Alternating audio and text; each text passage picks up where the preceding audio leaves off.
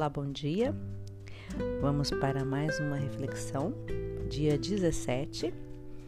O título do dia de hoje é Deus está no controle? Uma pergunta, né? Vamos à nossa leitura então. Senhor meu Deus, quantas maravilhas tem feito! Não se pode relatar os planos que preparastes para nós. Eu queria proclamá-los e anunciá-los, mas são por demais numerosos. Salmos 45.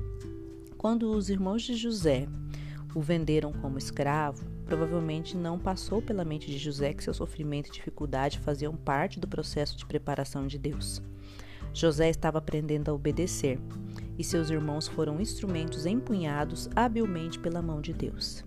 José talvez tenha compreendido seus sonhos como uma confirmação do favor de Deus sobre a sua vida. Ele ainda não aprendera que a autoridade é dada para servir, e não para separar alguém. Muitas vezes, nesses períodos de treinamento, nós nos concentramos nas dificuldades que nos cercam em vez de nos concentrarmos na grandeza de Deus. Como resultado, ficamos desanimados e sentimos a necessidade de culpar alguém, de modo que procuramos por aquele que achamos ser responsável pelo nosso desespero.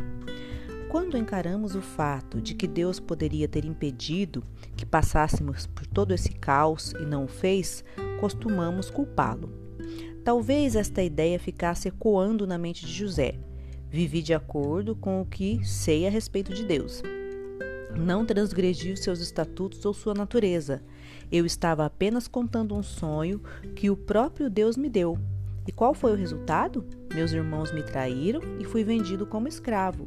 Meu pai pensa que estou morto, de modo que ele nunca virá ao Egito para me encontrar. O foco de José estava em seus irmãos. Eles o tiraram nessa masmorra, o atiraram nesta masmorra. Quantas vezes caímos na mesma armadilha de colocar a culpa em alguém? Por exemplo, se não fosse por minha esposa, eu estaria no ministério. Ela me atrapalhou e arruinou muitos dos meus sonhos. Se não fosse pelos meus pais, eu teria tido uma vida normal. Eles são culpados pela situação em que me encontro hoje. Por que os outros têm pais normais e eu não? Se minha mãe e meu pai não tivessem se divorciado, eu teria me saído muito melhor no meu casamento. Se não fosse por meu ex-marido, meus filhos e eu teríamos não teríamos todos esses problemas financeiros. Se não fosse por aquela mulher na igreja, eu ainda teria o favor dos líderes. Por causa da fofoca que ela fez, fui destruída, assim como toda a esperança que eu tinha de ser respeitada. A lista é interminável. É fácil culpar os outros pelos seus problemas. Quero enfatizar o seguinte: absolutamente nenhum homem, mulher, criança ou demônio pode afastá-lo do plano de Deus para a sua vida. Se você tomar posse dessa verdade, ela o libertará. Somente uma pessoa pode afastar você da vontade de Deus, você mesmo. Deus tem o seu destino nas mãos. Os irmãos de José tentaram destruir a visão que Deus deu a ele. Eles pensaram que tudo estava acabado para José e não queriam que restasse qualquer chance de ele ter um dia, de um dia ele ter êxito. Mas no plano de Deus, José governaria o Egito. E os irmãos?